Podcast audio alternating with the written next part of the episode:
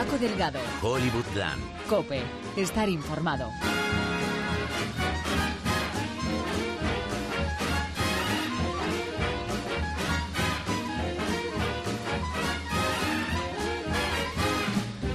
Muy buenas a todos y a todas. Se acabó el puente, tema triste. No quiero andar mucho en ello para no herir sensibilidades, pero también significa que mientras todos vosotros estabais borrachos, disfrazados de personajes de Stranger Things en el cine viendo Halloween o en la casa viendo La maldición de Hill House, Hollywood se ha estado moviendo a ritmo vertiginoso. Ha habido de todo, contrataciones, fechas fijadas para estrenos, cancelaciones, rodajes que se acaban. Muchos diréis, bueno, esto es, esto es calcadito al arranque de la semana pasada, pero igual, igual, ¿eh? Hablando de que hay de todo, de que si la gente ha ido al cine a ver Halloween, vaya imaginación tiene este tío, pero es que esto, señores, esto es así, esto es Hollywoodland, son una cascada de noticias en las que todas las semanas Andy Muschietti ficha por algún proyecto, es un déjà vu, déjà vu, como le queráis llamar, constante. La semana pasada nos enterábamos de que estaba a nada de firmar con Warner para hacerse cargo de la adaptación Made in USA de Ataque de los Titanes, y ahora que Paramount y Warner otra vez le tienen cerca para dirigir la nueva versión de La Máquina del Tiempo, la mitiquisísima novela de H.G. Wells, pero eh, no voy a estropear sorpresas, arranca ya Hollywoodland. Hablas demasiado, piensas demasiado. Te. Henry Como lágrimas en la lluvia. Yo vivía como Robinson Crusoe. Era un náufrago entre 8 millones de personas. Olvídalo, Marge. Es Chinatown.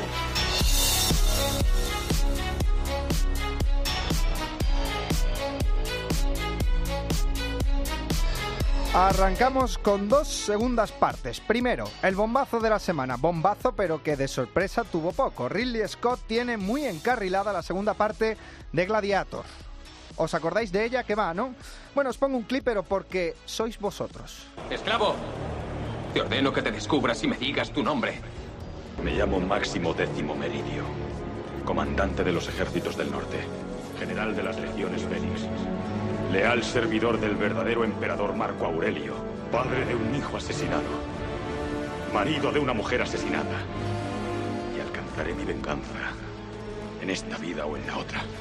Peter Craig, autor del guion de la secuela de Top Gun y de The Town, tiene ya en el cajón un borrador de esta segunda parte del éxito que lanzó a Russell Crowe a la fama. Obviamente, Máximo Décimo Meridio no volverá en la secuela, sino que el protagonista será el personaje de Lucius, sobrino del emperador en la cinta original. El niño, vaya. Con esta, Ridley Scott completa la trilogía de revisitas a sus sagas más míticas tras Alien y Blade Runner. Esta vez dirige y todo.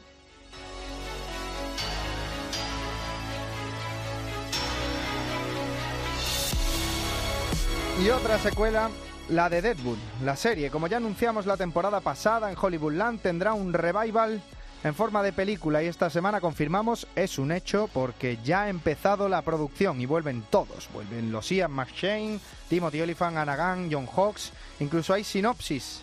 Han pasado 10 años. Esa es la sinopsis.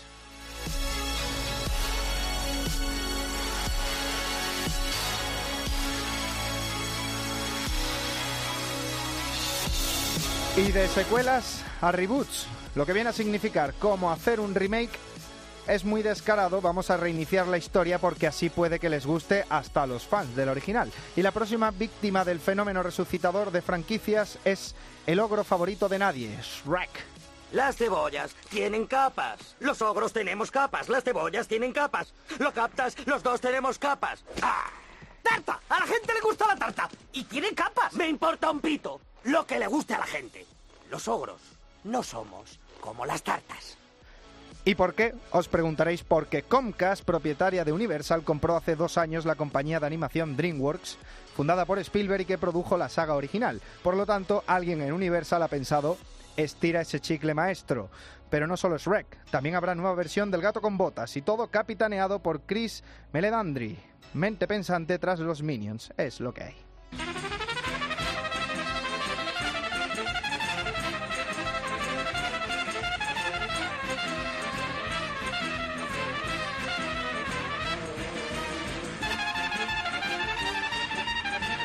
Seguimos con animación porque un personaje que será dentro de poco adaptado a imagen real por partida doble será Pinocho, Pinocchio, una para Disney y ahora ya sí que sí, otra para Netflix con Guillermo del Toro al aparato. Igual nos hemos adelantado al decir dentro de poco porque es para 2021. Pero volviendo a la de Disney, la dirigirá presumiblemente Paul King, quien ya hizo lo propio con el osito Paddington. Osito que tendrá tercera parte, pero sin Paul King, porque ya apuntan las malas lenguas, bueno, o buenas, ojo, que está en negociaciones para unirse a, Warner en la precuela de Charlie y la fábrica de chocolate. El productor Steve Weintraub comentaba Variety, tratará sobre lo que pasó con Willy Wonka antes de hacer el billete de oro. ¿Dónde estuvo? ¿Qué le llevó a encerrarse? Estamos jugando con eso. A ver, que lo mismo me lo invento yo, pero me da a mí, sin entusiasmarme demasiado el tema en cuestión, que aquello ya lo contó Tim Burton.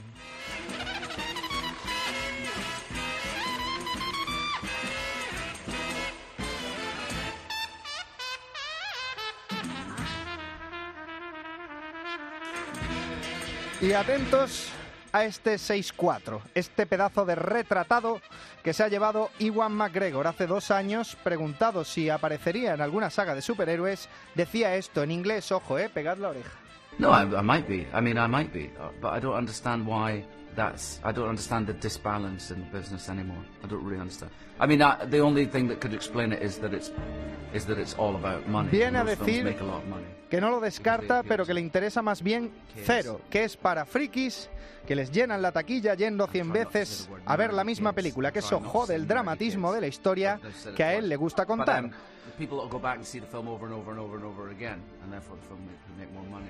And because the business is led by money, then those films have sort of taken over, and in a way, the drama, the films that I'm more interested in making.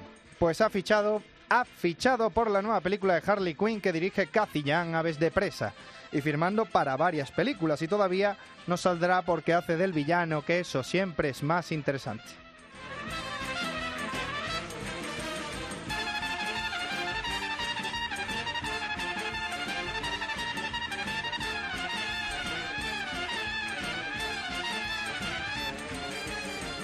Y antes de irnos, una de series.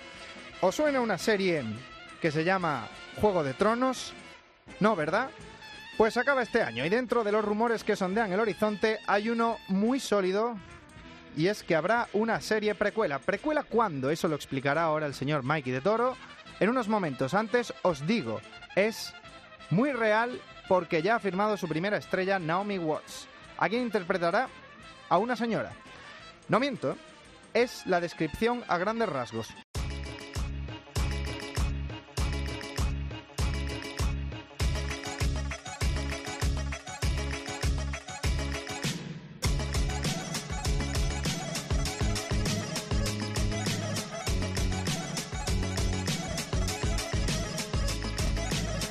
Pa, pa, pa, pa, pa, pa, para, pa, la música de Mikey de Toro que ya entra en el estudio, que este último tema que hemos comentado de Naomi Watts fichando por Juego de Tronos Qué, eh, qué bonito dato, ¿verdad? A mí me ha gustado eso. Tiene su aquel. ha sido un poco inesperado. No, pero también que al mundo de las series empieza a llegar gente demasiado potente. Esto mm, eh, tiene su... ¿Por tiene qué su- demasiado? Joder, Deja- dale banda ancha a la tele, hombre, dale banda ancha a la tele. Si no es por darle banda ancha, es a las películas de streaming a- y a series de streaming, no a la tele. Pero bueno, el tema era porque se va a hacer esa serie precuela ya al 99%. Está confirmado que la serie va adelante, porque esta primera persona eh, confirmada para el reparto, Naomi Watts, eh, eh, acaba de efectivamente firmar por ser uno de los personajes de una historia que no sabemos para Juego de Tronos.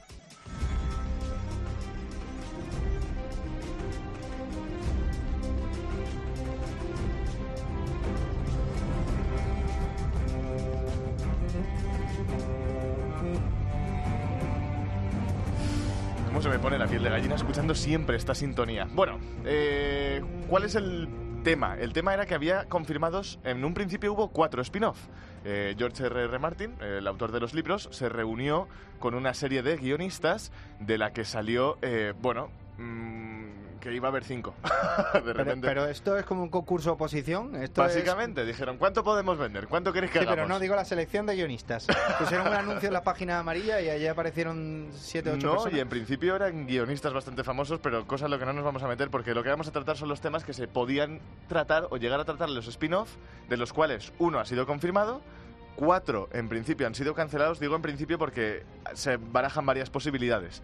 Eh, desde un primer momento, lo que dijo George Martin era que el tema que se iba a hacer era sobre una serie de antologías que, habían, que él había publicado. Entonces esto iba a suceder unos 90 años antes de los sucesos de Juego de Tronos.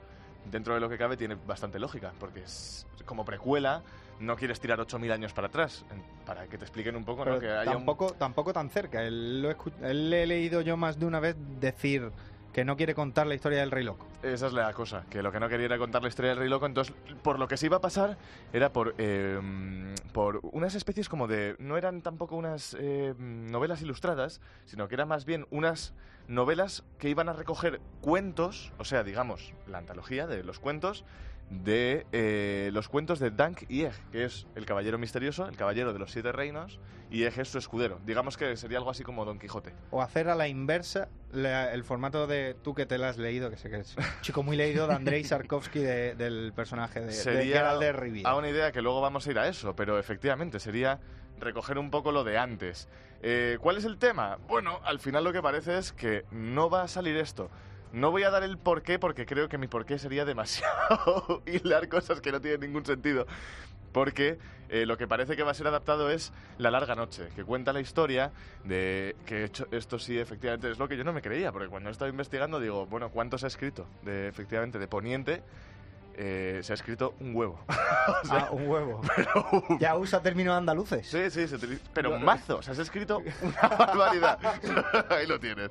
8.000 años atrás, los caminantes blancos aterrorizaron Poniente después de ser creados de forma accidental por los niños del bosque. ¿Tú te acuerdas de en la serie que en la creo que era en la quinta temporada había un retroceso hacia esto que le clavaban a un tío un cuchillo en el pecho y convertían a un caminante blanco? Eh, recuerdo como una especie de bautismo. Mm, sí, le tenían a uno de los guardias de la noche atado contra una piedra y entonces uno de los niños del bosque cogió una daga de metal, de metal, perdón, de piedra y se la metía en el pecho y se le cambiaban de color ojos. ¿No te Son muchas cosas. Bueno, pero te estoy explicando poquito a poquito. Esta es la idea, o sea, lo que quieren explicar es irse a un mundo fantástico, ¿vale? ¿Qué otros temas podríamos haber tenido? Eh, Danza de Dragones, que es eh, la mayor guerra civil desde que Aegon conquistó Poniente. Estos son 121, 129 años. ¿De cuando Aegon? De cuando Aegon, sí, pero. De cuando Aegon. Durante la serie y los libros te han explicado tantas cosas que efectivamente no sabes a qué tirar. Porque, ¿qué es lo que te gustaría a ti que te contasen? Bueno. es que hay un. A mí hay un montón. Yo que soy muy de Man en fin, vamos a seguir. Podrían contar El Rey de las Noches, por ejemplo, que es como eh, uno de los líderes de la Guardia de la Noche se fue con el Rey de la Noche, el que tú ya conoces, el que conocemos todos, que es el caminante blanco jefe, supermaestro. Se uniría a él. El pelo a los 90. Sí, un poquito ah, Como la, gomina esa que, tiene. lanzas con un efecto de la leche. sí. Entonces lo que harían sería como una especie de guerra entre el muro y bueno, sería lo que acabaría creando el muro, pero digamos que sería ya en la zona del muro donde se pegaría el ejército de los Stark contra los caminantes blancos, los primeros, lo primero que se intentaría vez la primera vez que se intentaría una invasión. ¿Qué más se podría llevar? La maldición de Valiria, ¿te acuerdas de Valiria? Donde cae el, ah. el, defensor de Daenerys y se le queda el brazo gris y están los hombres grises. Ah, la psoriasis. Eso es, sí, la psoriasis que casi parece lepra. La psoriasis. Solo que otra buena sale, historia. sale a ti en el codo, o a mí en el codo de vez en cuando, pues eso es lo que le salía. A eso no, me sale. sí, a ti sí. Una muy mala nutrición. Podrían contar también el joven Varys, podrían también contar la historia de Bron, que es un personaje muy carismático. Eh, o podrían eh, contar el nuevo mundo, que es más allá de Poniente, al sur de Poniente, se supone que hay un mapa dibujado sobre un territorio que efectivamente existe, más allá de Poniente y de las tierras de Bravos que no se ha explorado en los libros, en la saga de Canción de Hielo y Fuego tampoco se ha explorado, pero que bueno, tendría un... A mí me molaría más eso, pero bueno. Eh, entonces, a lo que voy es, ¿por qué, ¿por qué crees que se van 8.000 años atrás a hacer un spin-off de Juego de Tronos con un montón de fantasía cuando en, en la serie original, en las siete temporadas, no meten casi nada más que unos dragones y es muy poquita cosa? Pues yo, creo, yo creo que es porque le dan total, o sea, siguen manteniendo la marca, por lo tanto siguen manteniendo la audiencia, por lo tanto siguen manteniendo el dinero, pero a la vez le da libertad a la hora de... ¿Para cuándo está programada el spin-off? ¿Tú lo sabes? Esto es para 2020. Esto va a acabar la temporada, la octava temporada termina en 2019, en 2020 empieza Juego de Tronos y en 2020 que empieza también, que el otro día presentaron a su actor principal... ¡Ah! ¡The Witcher!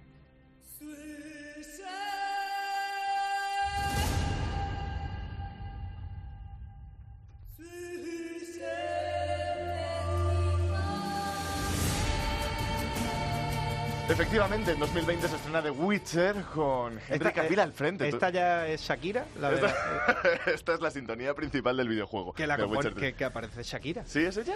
Sí. Fíjate, lo que ¿Te que, te creías que te estaba tomando el pelo? sí, de hecho, no, es. Shakira, es Shakira. Bueno, Witcher es una serie que va a tratar sobre la vida de un brujo. Es una serie en la leche de fantasiosa, en principio. Yo me he, he leído hasta el séptimo libro, creo que me lo acabo de terminar, el séptimo o el sexto, no me acuerdo muy bien cuál era en la línea temporal. Es una serie muy fantasiosa que cuenta como un asesino, un asesino, digamos, el brujo es un asesino de monstruos, pero que los monstruos se acaban volviendo la propia humanidad. Entonces al final ac- acaba siendo rozando entre la fantasía y una serie medieval. Eh, Va a ser la principal eh, pelea de Netflix contra HBO para una serie de fantasía. ¿Y qué pasa también en 2020? Que llega... Se acaban los Simpsons. No, llega el Señor de los Anillos.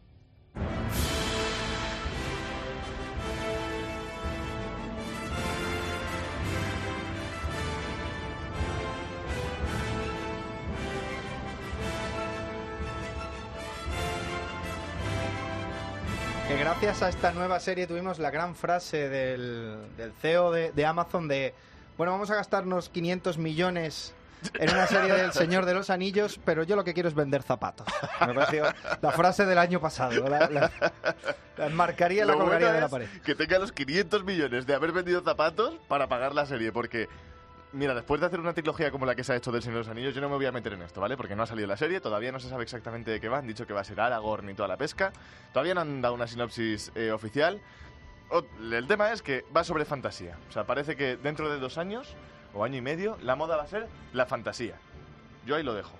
Bueno, Tú verás. pues que seguiremos, seguiremos Hay que estar más pendientes. ahí pendiente efectivamente. de eso y de cuándo sale Rick and Morty. Pero antes, Miguel Ángel Vivas.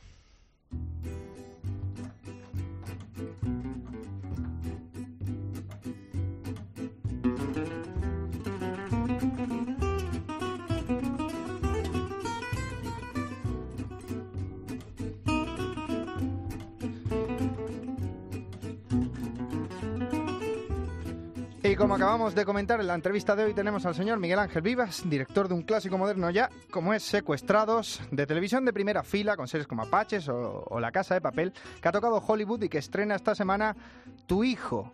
Muy buenas, Miguel Ángel. ¿Qué tal? Buenas tardes, ¿cómo estamos?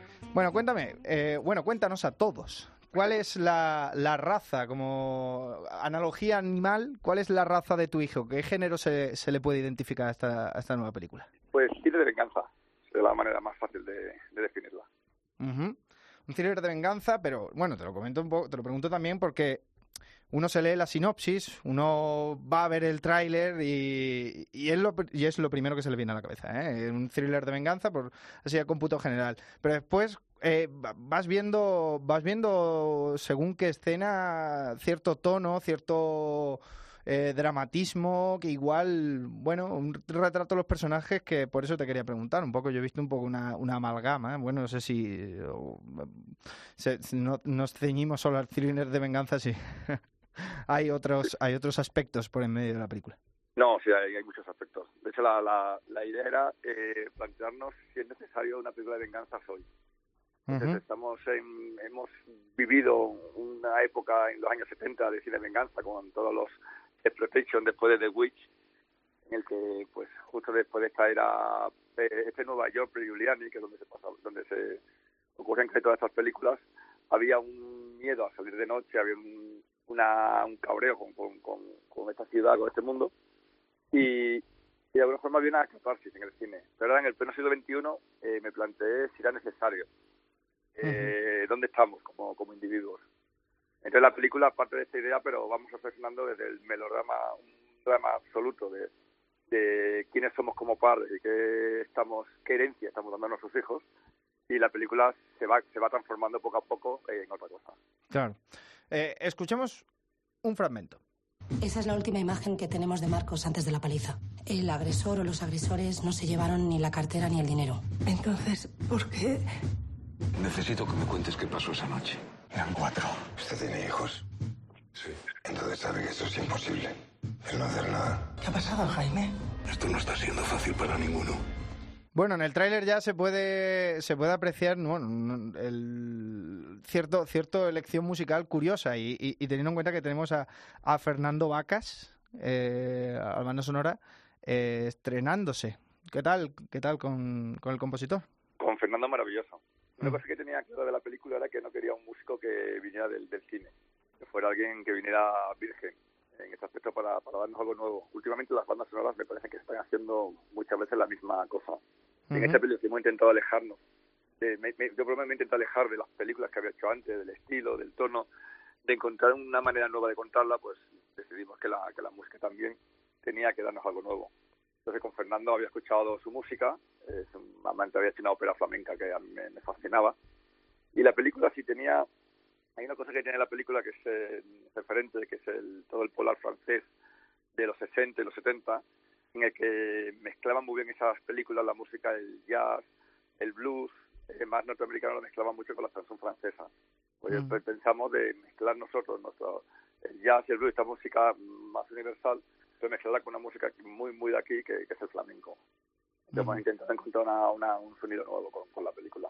Bueno, ya estamos hablando de cine francés, de, de, de flamenco, de, del, del melodrama. Eh, por como empezamos a presentar la película, dijimos es un thriller de venganza, simple y llanamente. Eh, ya hemos llegado a un punto donde queda claro que, que no, es, eh, no es ni mucho menos eh, una nueva versión de, del Justiciero de Noche. ¿eh? No, no, no. Eh, va totalmente por otro lado. Pero claro. creo que hay que entrar con esa actitud de ver esa película para, para entender qué película, qué película te, encuentras al final.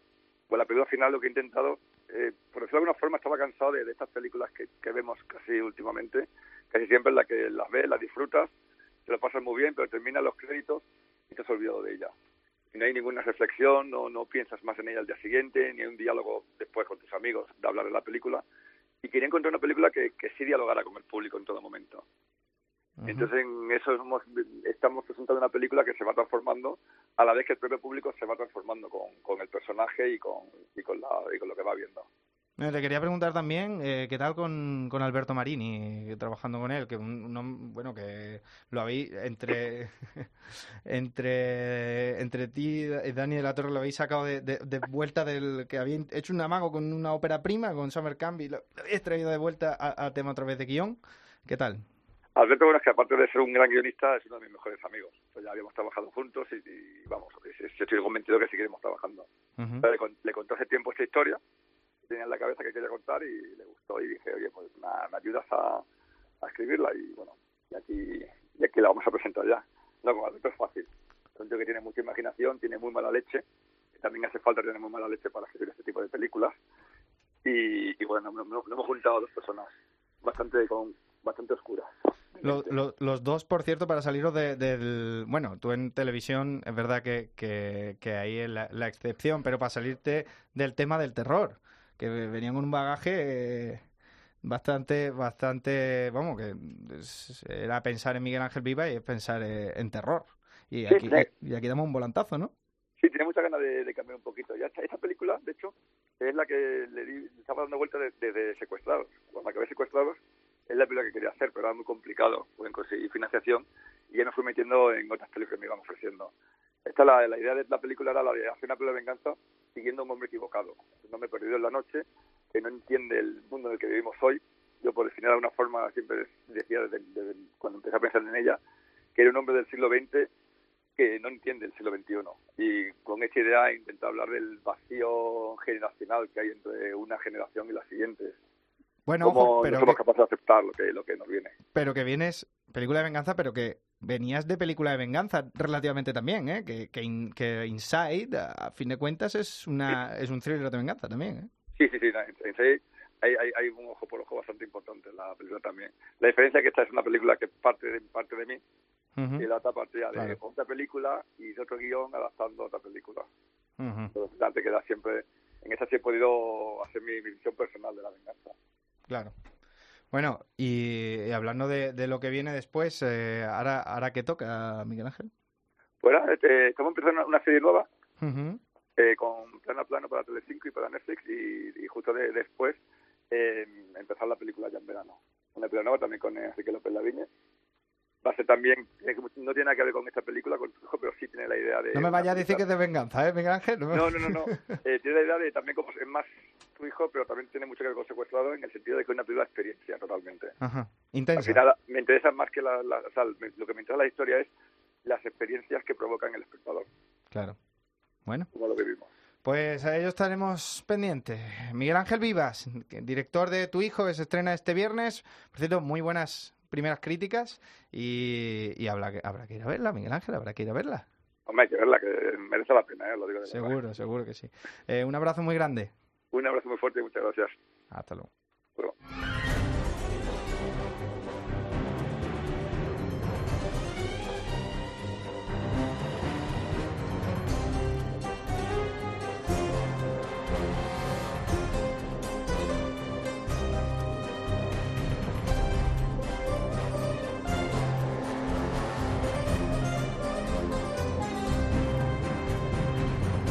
Miguel Soria, Yo. Ya, ya me vienes con, Yo. lo- con lo que toca, con lo que viene. ¿Qué te toco yo? Tú ¿Qué- vienes con lo que viene. ¿Qué te toco yo esta semana? ¿Qué que te toque?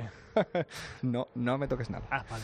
Que Eh, sabes que, bueno, esta, esta sintonía sabes de qué es, la sabemos todos. Reportó el dueño del bar en el que yo he estado, además, que está justo debajo del portal en el que se supone que es la casa de Sherlock y de Watson, en Londres, no, no el Baker Street real, sino el Baker Street simulado. Reportó el dueño del bar que vio al reparto unido eh, hace poco, no sabían bien para qué, pero que, le, que habían quedado para algo. No, claro, no, como no he confirmado la nueva temporada, dijo, no sé qué hacen aquí, pero yo reporto que están aquí.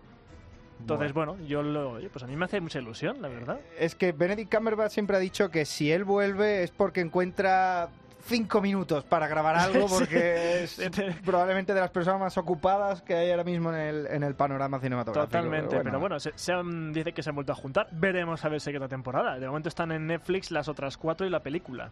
De momento, eh, lo que sí que, que sabía es que la- el, el showrunner de, de Sherlock le habían le habían endilgado. eh, Stephen eh, Moffat.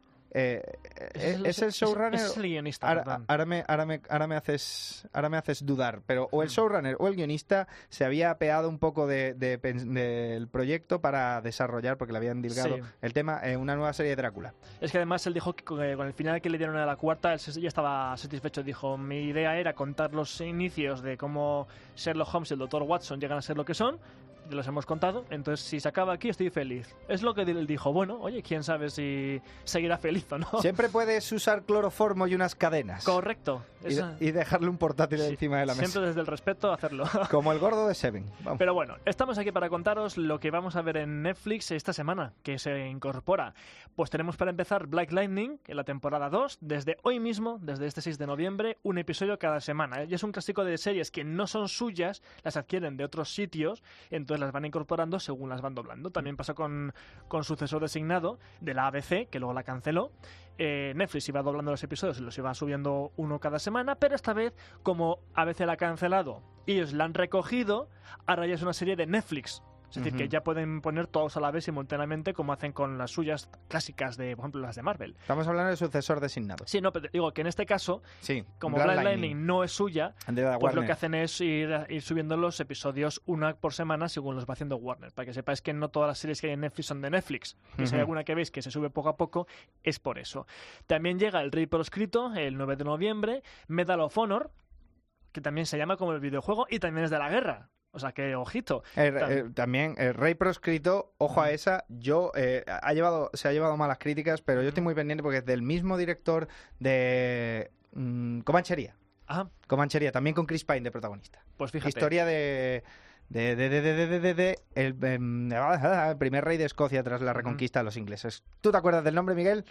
Mm, ¿De quién? ¿Del Rey de Escocia, dices? Robert de Bruce. Ah, Robert de Bruce. vale, vale, vale. Robert Bruce. Y por Sí. último, la eh, otra serie de Sinner de la temporada 2 que llega el 9 de noviembre. Esto es esta semana, porque vamos a destacar un estreno que llega dentro de unos días, concretamente el 16 de noviembre. Empiecen. El jefe, jefe. Aquí. Ando construyendo un imperio. Hola, hijo de putas. Los hijueputas. Que sepáis que la nueva saga de Narcos se llama Narcos México. Cuenta la historia real, como siempre ficticio, porque estamos hablando de una serie, del ascenso al poder del cártel de Guadalajara y el inicio de las guerras de la droga en el México de los años 80. Tenemos, ojo, Diego Luna, que es un actor, y Michael Peña, el habitual de Ant-Man. Chicos Disney. Sí. Son chicos Disney los dos y ahora protagoni- Pues, protagonizando algo. se, se van a una cosa totalmente Showrunner diferente. nuevo, ¿no? Sí, justamente. Sí, sí, es la nueva. Además es una serie diferente, no es Narcos, es Narcos México, cuyo cartel los madrileños podéis ver en el edificio que está enfrente del Barclays eh, en, la en Castellana. Pueden ver el cartel El o cartel, el cartel. el cartel, o el cartel que pone adiós hijo de putas. No, ma- matadnos. Eso en cuanto a series, porque películas, ojo, ojo, ojo a lo que llega, ¿eh? Se llama John Mason, un súbdito británico encarcelado en Alcatraz en 1962. No tiene identidad en los Estados Unidos ni en Gran Bretaña. Ese hombre no existe. Hay una situación con rehenes en Alcatraz. 81 turistas. La roca es una atracción turística. Hemos desplegado una batería de cohetes con gas VX para efectuar un ataque mortal sobre la población de la bahía de San Francisco. El poder de esta sustancia va más allá de lo que pueda imaginar. Por eso vendrá con nosotros. Muéstrenoslo en los planos. No puedo. Mi plano estaba en mi cabeza. Pero tranquilo. Ya me acordaré. Bienvenido a la roca.